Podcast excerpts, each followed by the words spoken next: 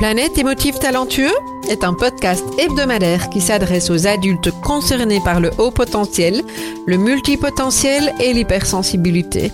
À tous ceux qui vivent avec le sentiment de décalage et qui se posent mille et une questions. Vous découvrirez des clés pour vivre pleinement votre singularité de façon authentique par le biais d'entrevues avec des experts du haut potentiel et de l'hypersensibilité, des témoignages ainsi que des épisodes solo relatant de nombreux conseils dans le domaine. Planète émotif talentueux est animé par Nathalie Alsten, senior coach, thérapeute, auteur du livre Émotif talentueux, être soi autrement et fondatrice du congrès d'Ouance, le seul congrès virtuel en francophonie destiné aux adultes surdoués et hautement sensibles. Bienvenue chez vous en direct de la planète Iti. Bonjour, je suis très contente d'être avec vous aujourd'hui. Alors, émotif talentueux, d'où ça vient cette histoire-là? Qu'est-ce que ça veut dire? En fait, c'est très simple. Euh, ça vient de mon sentiment de décalage que j'ai depuis que je suis euh, enfant. Euh, déjà toute petite, quand j'ai commencé à conscientiser mon ma singularité, ma, différence par rapport à, mes petits camarades, aux personnes qui étaient alentour de moi, hein, j'étais très consciente de ça. Je me disais que j'étais pas arrivée dans la bonne famille que j'étais pas sur la bonne planète, je me demandais ce que je faisais là. C'était des vrais questionnements déjà très très jeunes euh, qui ont perduré. Euh, Aujourd'hui, j'ai des réponses et c'est de ça dont je vais vous parler, mais euh, ce sentiment de décalage, il est, il est toujours là. Et dans mon entourage, je suis d'ailleurs pas la seule.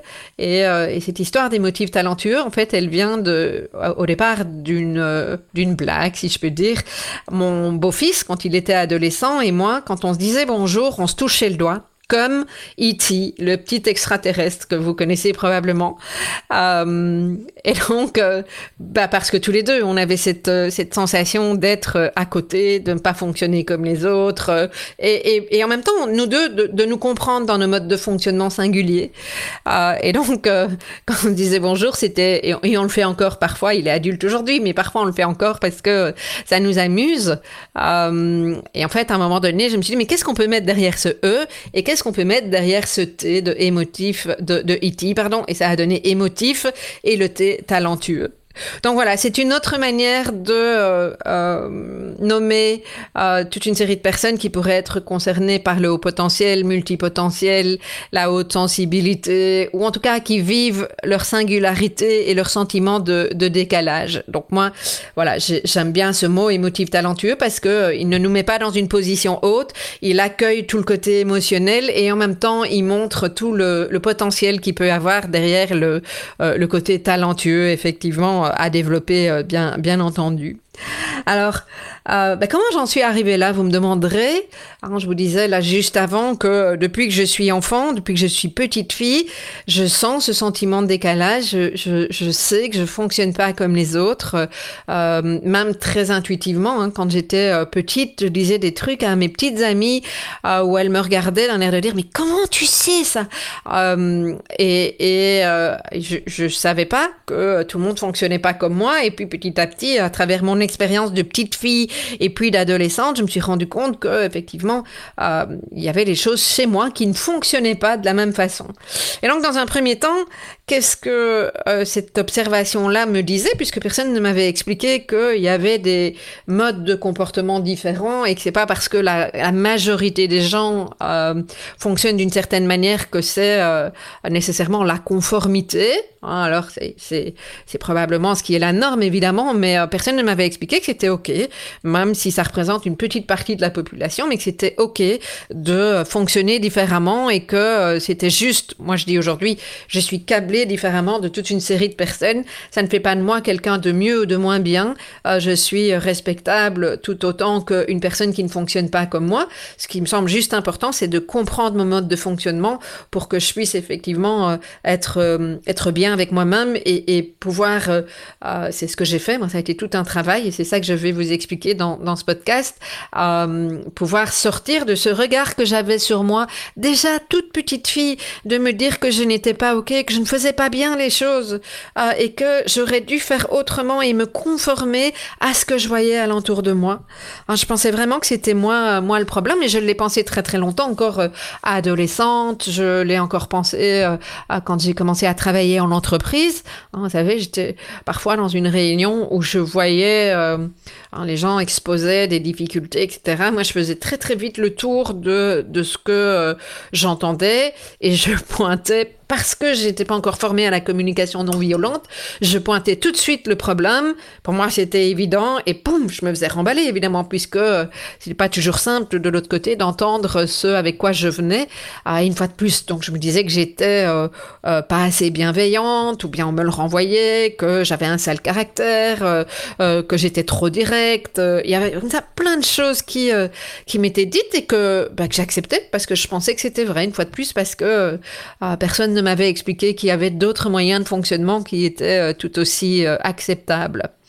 Euh, et ça remonte loin. J'ai envie de vous raconter une histoire de petite fille qui me touche encore aujourd'hui parce que c'est dans mon souvenir le, premier souvenir de d'une grande intensité émotionnelle et quelque chose de douloureux. En fait, euh, oui, j'avais 4 ans. Hein, donc euh, chez nous, on appelle ça la maternelle, l'école maternelle. Et la maîtresse nous euh, distribue des dessins à colorier. Bah, comme on fait à 4 ans. Alors déjà moi colorier c'était pas évident parce que comme j'étais très impatiente, ben, je, je, débordais. Hein, euh, et c'est pas ce qu'on nous demandait à l'école. On nous demandait d'être bien dans dans l'intérieur du dessin. Ok, donc déjà ça. Et puis ah, la maîtresse, elle donne une instruction qui était euh, de colorier la moitié des canards. Et sur la feuille, il y avait six canards. Et donc, moi, je regarde les canards et euh, je me dis, oh là là, comment je vais faire? La petite fille, c'est comment tu fais pour colorier la moitié d'un canard? Euh, parce qu'il y, y, y, a un bec et puis il y a la petite queue. Hein, vous imaginez bien, hein, les petits canards qu'on euh, voit dans les foires, etc., et qui sont euh, hein, là, il est sur un dessin, il faut, faut le colorier. Hein, J'ai plein de crayons à disposition, donc le jaune, ça c'était dans la norme. Hein, je prends, je prends le jaune pour colorier le canard. Et puis, bah, comme je savais pas très bien, c'était euh, comment faire pour avoir la, la, bonne moitié. Je colorie chacun des six canards euh, avec ce que je considère qui pourrait être une moitié, et je m'applique vraiment. Et en même temps, je sens, parce que je sentais déjà beaucoup de choses alentour de moi, je sens euh, de l'impatience. Euh, J'entends même euh, de la maîtresse. Euh, et elle prend, donc quand j'ai fini, elle prend le dessin. Et ça a été un moment excessivement douloureux parce qu'elle a montré à tout le monde mon dessin en rigolant. Et en fait, vous l'avez probablement compris, ce qu'elle attendait, colorier la moitié des canards sur les six, ça voulait dire tout simplement colorier trois canards sur six. Et moi, j'ai pas du tout compris ça.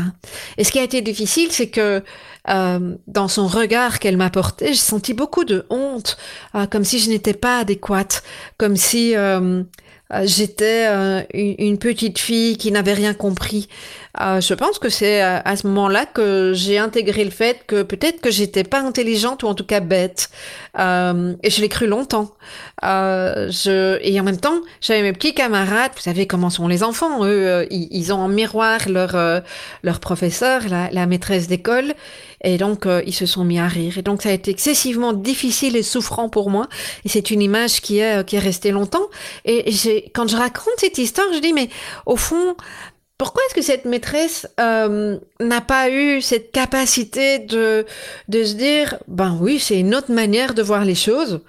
C'est pas remise en question sur la manière dont elle avait briefé, mais surtout, euh, elle aurait tellement pu dire waouh, ça c'est une jolie manière de euh, colorier les les canards. J'y avais pas pensé.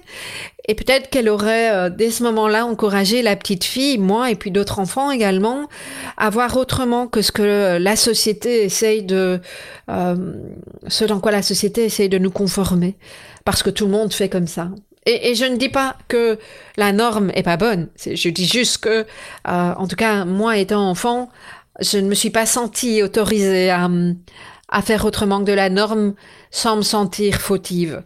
Voilà. Et ça, c'était euh, c'était quelque chose qui m'a euh, accompagné longtemps.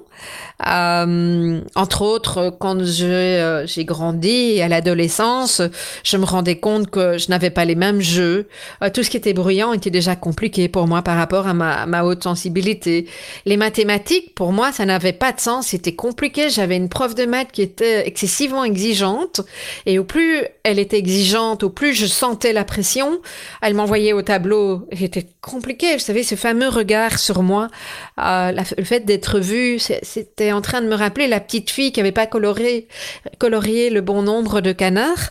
Et euh, euh, c'était compliqué, ces maths. Ça a été, alors moi, moi, à partir de la, la 4 5e année en, en, en, secondaire, comme on dit chez nous en Belgique, les, études ont été excessivement complexes pour moi parce qu'avant je pouvais me débrouiller en me rappelant, en écoutant, en étant attentive. Ah, mais il est arrivé un moment donné où ça n'a plus fonctionné tout ça. Euh, C'était très compliqué, ça n'avait pas de sens. J'étais dans une section puisqu'on m'avait dit ah bah écoute euh, va dans cette section là parce que euh, après euh, tu pourras choisir ce que tu veux. moi, je suis plutôt une littéraire, sans sciences sociales, mais il était considéré à l'époque que c'était soit latin maths ou maths sciences fortes. Moi, le latin, comme j'ai un problème de oui, hein, je suis malentendante, donc euh, apprendre des langues, alors le latin c'est une langue morte, mais euh, le latin pour moi c'était juste pas possible, comme les langues ont été très très compliquées, euh, donc on m'a envoyé en, en, en, sciences maths fortes, mais je détestais ça moi, à part que j'avais des amis et c'est probablement ce qui m'a ce qui m'a aidé à, ce qui m'a incité à aller en, maths sciences fortes, mais mais j'ai détesté. Et mes cours de maths c'était vraiment très très très compliqué pour moi. D'autant que euh, la prof de maths que j'avais à, à, l'époque, euh, on ne peut pas dire que la bienveillance était euh, sa, ta qualité première. En tout cas, c'est pas comme ça que je l'ai ressenti, moi, à mon niveau. Euh, c'est pas ça que j'ai entendu, c'est pas ça que j'ai vécu. Et euh, je me rappelle très bien que en fin de, de cursus de secondaire, elle nous a posé la question de chacun, chacune, puisque j'étais dans une école de filles, Hein, à l'époque, euh, c'était les toutes dernières années où on mettait les filles ensemble et les garçons ensemble à l'école. Euh, et euh, je me rappelle qu'elle m'a dit, mais toi, ce n'est même pas la peine de faire l'université parce que tu n'es pas assez intelligente pour ça. Alors, c'est peut-être pas exactement ce qu'elle a dit, je dis souvent ça, mais moi, c'est ce que j'ai entendu. OK? Dans, dans mes blessures et dans, dans ma manière de me regarder et dans ce que je représentais comme de la non-conformité, je me suis dit, tu n'es pas assez intelligente, ce n'est pas la peine d'essayer d'aller loin dans des études, fais autre chose, fais quelque chose de plus simple que tu seras capable de faire. Euh, donc ça, ça mène à mes 18 ans. Euh, et ce qui est assez intéressant dans mon parcours, c'est que par contre, j'ai été une des premières, euh, à l'époque, c'était une grande aventure, c'était quelque chose qui n'était pas, pas courant. Je suis partie une année dans une famille d'accueil à de mes 18 à 19 ans aux États-Unis pour apprendre l'anglais. et ça, ça a été juste fabuleux pour moi. Bah alors, me suis rendu compte par la suite, ça c'est beaucoup plus tard évidemment, que je me suis retrouvée dans une famille concernée par le haut potentiel. Hein, la vie fait parfois bien les choses, donc je me suis retrouvée dans, dans, un milieu qui m'a bien convenu. Et puis surtout à l'école, euh, j'ai eu la chance de pouvoir euh, me retrouver par hasard auquel je crois pas, dans une école euh, qui favorisait euh, tout ce qui était artistique, y compris le théâtre. Et je me rappelle d'un prof, Mr. Boozy, un prof de théâtre euh, euh, qui a vraiment tout fait pour me permettre de gagner confiance en moi et me montrer que euh, je pouvais apporter quelque chose. Et, et, souvent, je repense à lui parce que je me rends compte que aujourd'hui, quand je donne des conférences et quand je transmets des euh, des, histoires, des, euh, explications, etc. Il a probablement été un des premiers à m'avoir euh, proposé à prendre la parole en public. Et, voilà, ça me touche de me rappeler de ce fameux Mr. Boozy qui m'a encouragé là-dedans. Mais en tout cas, les États-Unis, pour moi, c'était super parce que le fait que je me retrouve dans un milieu où bah il n'y avait pas la même conformité puisque j'étais dans un autre pays et que quelque part on m'autorisait à être moi-même puisque j'étais entre guillemets l'étrangère mais accueillie. Et ça, ça a été pour moi vraiment quelque chose de fabuleusement euh, euh, important qui m'a permis de regagner confiance en moi. Et c'est quelque chose que je constate assez souvent dans, dans notre communauté euh, de personnes qui qu'elles soient concernées par le haut potentiel, la multipotentialité ou la haute sensibilité, c'est que quand on voyage et qu'on se retrouve dans un autre pays, il n'y a pas le même regard. c'est autorisé d'être différent de des personnes dans le pays en question. Et ça, je trouve que c'est quand même assez chouette. Alors, euh, bah, mes études, euh, j'ai, euh, moi je fais des études en communication, euh, voilà. Puis après, ben j'ai comme tout le monde hein, commencé à, à, travailler. Euh, j'ai fait pas mal de métiers.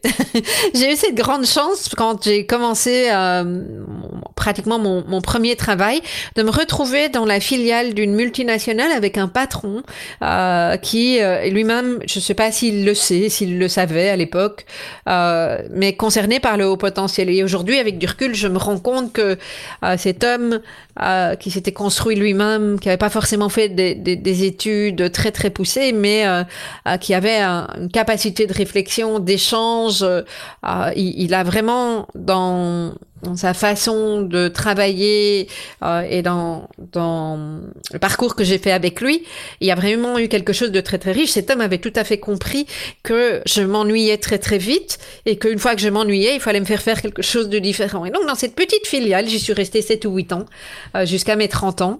Et euh, juste à la sortie de mes études, ça a été super parce que j'ai fait vraiment tous les services.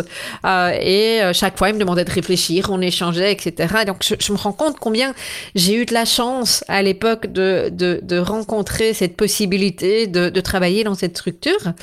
Euh, et puis, bah, au bout de, de, mes 30 ans, enfin à l'aube plutôt de mes 30 ans, je me suis lancée. Je me suis lancée parce que j'avais envie d'être euh, euh, libre, comme je le disais à l'époque. J'ai toujours envie d'être libre, bien entendu, mais ce qui a fait sens pour moi, c'est de lancer ma boutique de décoration cadeau sur un concept très particulier euh, qui aujourd'hui euh, euh, existe, je dirais, mais à l'époque c'était assez avant-gardiste. Alors je me suis éclatée à imaginer, à aller trouver les fournisseurs, à aller faire des salons, etc.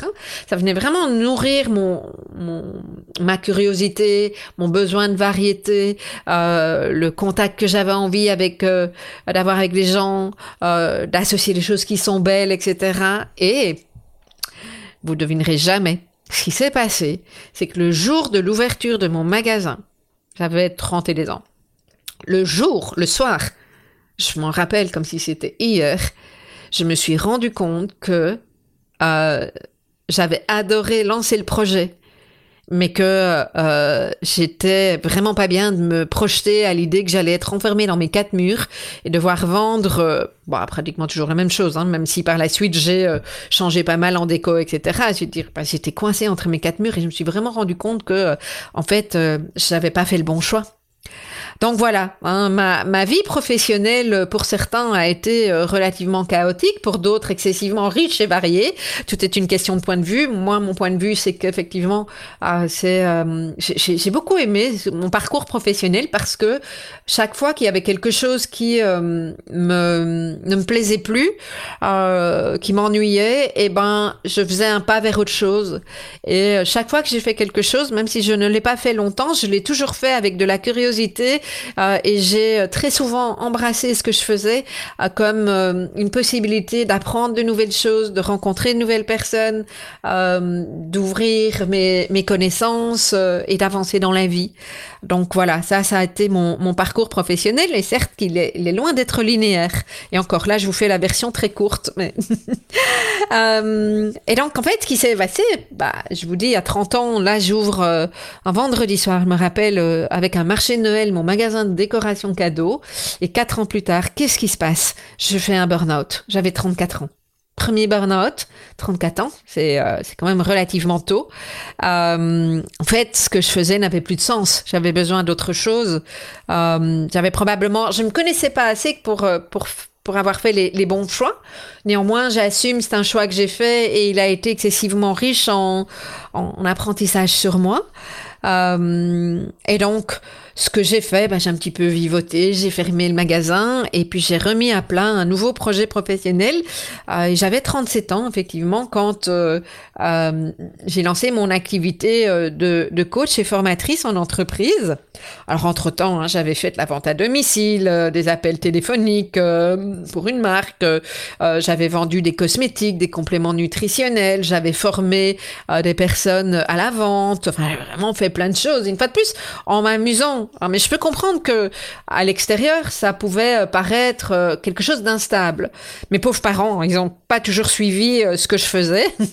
C'était pas forcément euh, euh, évident. Et pourtant, j'ai souvent fait les choses avec joie, sauf au moment de mon burn-out. J'étais vraiment en perte de sens. Je, j'avais besoin de, de, revenir à moi. Et c'est ce que j'ai fait. J'ai pris un petit peu de temps pour reconstruire, euh, pour me reconstruire moi, pour reconstruire mon projet professionnel, pour revenir à moi, euh, pour me reconnecter à, à mes valeurs, à redonner du sens euh, et à voir comment j'avais envie de mener les, prochaines années de, cette partie professionnelle qui prend quand même beaucoup de place et comment moi je pouvais me sentir bien et retrouver mon authenticité euh, là-dedans. Voilà, donc c'est ce qui m'a euh, effectivement amené dans le monde de l'entreprise. Et alors, ce qui est quand même assez amusant, puisque je vous rappelle que à cette époque-là, moi, je pensais toujours que pas que j'étais bête, mais que je n'étais pas spécialement intelligente. Donc j'avais une intelligence pratique, je vous aurais dit ça. Ok? Euh, Je savais que euh, je savais pas que ça portait un nom, mais je savais que j'étais excessivement sensible puisque j'ai pour habitude de dire que je remercie mon ex-mari.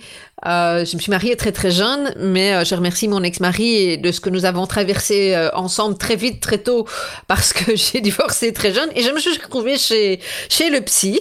Et donc je, je, je l'assume pleinement parce que ça a été pour moi dès mes 25 ans un parcours, un, un travail sur moi, un travail d'écoute de moi, parce que je me suis à un moment donné complètement euh, refermée dans mes émotions. Vous savez, hein, je vous, parlais de la petite fille euh, qui était excessivement intuitive, euh, ultra sensible, et, et, au fil des années, j'ai j'ai colmaté ça. J'ai je me suis mise une armure. Et au moment de mon divorce, hein, quand vous divorcez à 23 ans, c'est drôlement précoce. Hein, donc j'ai pas été précoce que que dans dans d'autres aspects. Je l'ai été sur ce plan-là. La première de mes de mon groupe d'amis et la première divorcée.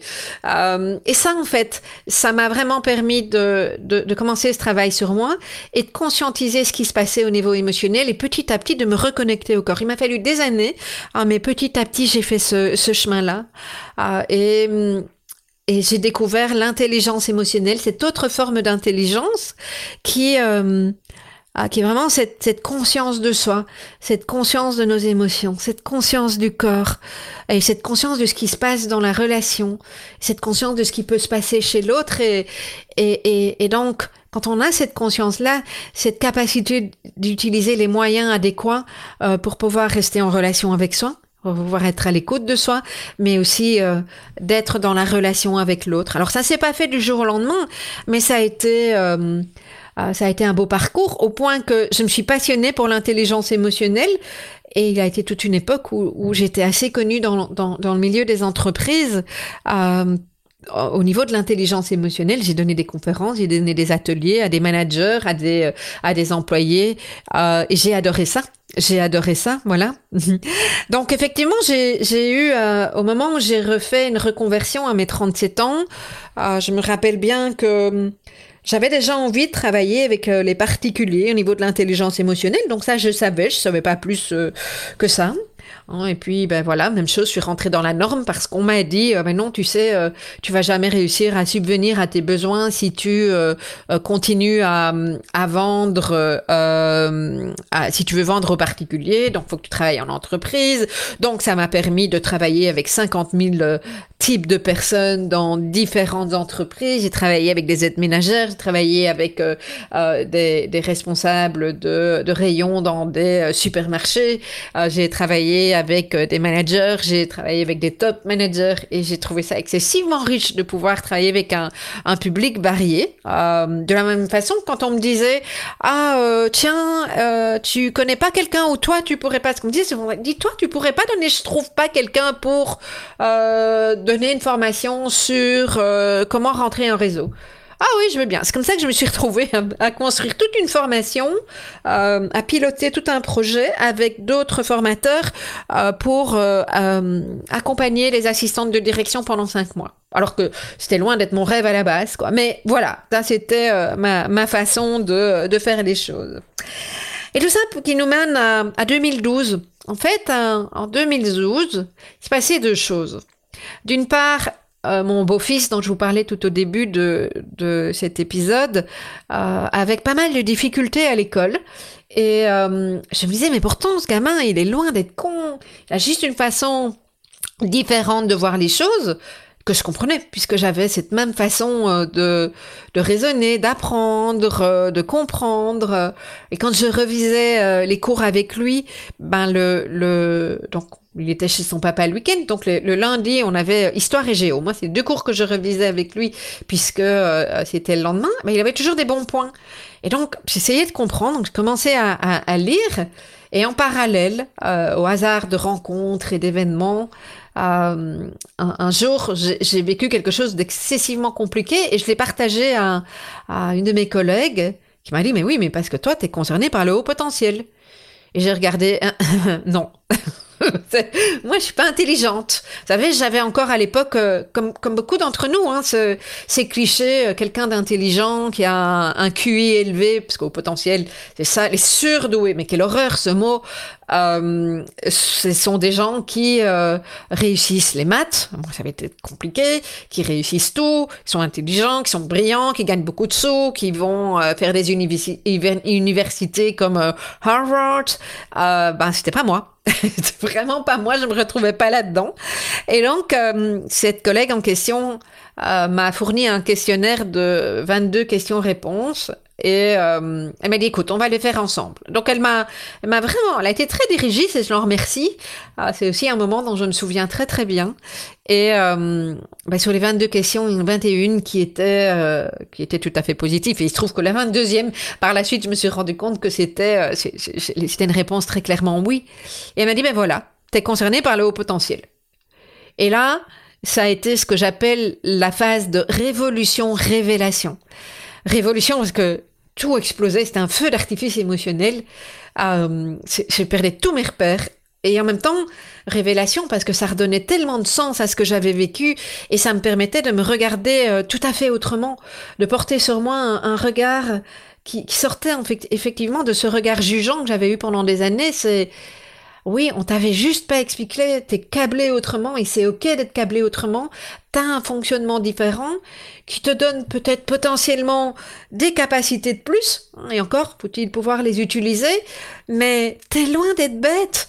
T'es loin d'être inapproprié. Tu es tout à fait ok comme tu es. Tu es tout à fait respectable et c'est, et c'est ok. Utilise, utilise ça. Et c'est ce que je me suis dit très rapidement. Je me suis dit, mais en fait, si j'ai reçu ce, euh, ce don. Moi, c'est comme ça que c'est le mot qui m'est venu. En fait, ça me venait de l'anglais, hein, being gifted. Euh, en anglais, gifted, c'est euh, gift, c'est un cadeau. Hein, donc, on pourrait le traduire par avoir un don. et en fait, je me suis très très vite dit, mais qu'est-ce que je peux faire de ça? Si j'ai reçu ça à la naissance, qu'est-ce que je peux en faire? Il y a eu ça. Et donc toute cette période, en même temps, de d'explosion émotionnelle, ah, c'était intense, c'était vraiment très très intense. C'était compliqué, je perdais tous mes repères. Euh, et je savais pas forcément à qui parler. Euh, et puis petit à petit, ben, je, je, j'ai commencé à en parler, à, à, tâtonner pour voir, parce que je me suis fait remballer par certaines personnes et puis d'autres qui me disent, oui, tu savais pas que tu étais concerné. Et, et, ça me touche parce que moi encore aujourd'hui, les gens dont je pense qu'ils savent, en réalité, savent pas du tout. Hein, récemment, il y a un ami qui m'a dit, mais ton congrès de je suis tombée sur ma chaise, de ma chaise, pardon, quand... Euh, quand j'ai entendu, mais c'est de moi que tu parlais. Et en fait, c'est vraiment ça. Euh, et donc, euh, je me suis adressée à, à, différentes personnes. J'ai été aiguillée vers... Euh, à l'époque, il n'y avait pas encore énormément de groupes sur Facebook, mais j'ai été aiguillée sur des, des... Comment on appelle ça? Allez, des forums. Voilà, je vais y arriver. Des forums. Et là, ça a été une grosse claque parce que à l'époque, en tout cas sur les forums où moi j'ai été, euh, j'ai trouvé beaucoup de personnes qui étaient euh, très plaintif qui disait ouais c'est difficile d'être au potentiel, c'est une tare, c'est un fardeau. Et moi je me retrouvais pas du tout là-dedans. C'était c'était perturbant. J'étais consciente de cette intensité que je vivais, mais pour moi, j'étais en train de me demander, mais est-ce que c'est normal d'aller bien? Je me rappelle d'avoir dit à ce collègue, d'ailleurs, dit, mais est-ce que c'est normal d'aller bien? Euh, Donc j'ai lu à l'époque tous les livres qui existaient, il y en avait beaucoup moins qu'aujourd'hui, hein. donc euh, j'ai fait le tour en une semaine, mais j'ai pratiquement passé jour et nuit. Euh, j'ai vraiment, je me suis renseignée à l'état d'endroit, et en fait je me suis retrouvée avec cette question euh, comment sortir de cette posture de Calimero qui ne me concerne pas et rencontrer des gens qui peuvent être constructifs sur le sujet? Et qu'est-ce que je fais avec ça? Qu'est-ce que je fais avec ça? Et en fait, c'est ça qui s'est passé, c'est que euh, c'est à l'époque que je me suis dit qu'un jour j'écrirais le livre que je n'ai jamais, euh, que je, n'ai pas eu à ce moment-là, que j'ai écrit entre temps d'ailleurs, hein, livre émotif talentueux, être soi autrement. et puis bah, j'ai digéré. J'ai digéré euh, pendant, euh, pendant un temps, hein, parce que j'ai fait des allers-retours, j'étais euh, pas à l'aise avec le mot au potentiel. Je me suis fait tester. Hein, j'ai fait ce fameux bilan qui concerne l'évaluation du haut potentiel, en étant bien consciente que c'était pas ça qui allait me donner des clés, mais quand même, c'était pour moi une sorte de il faut que je sache.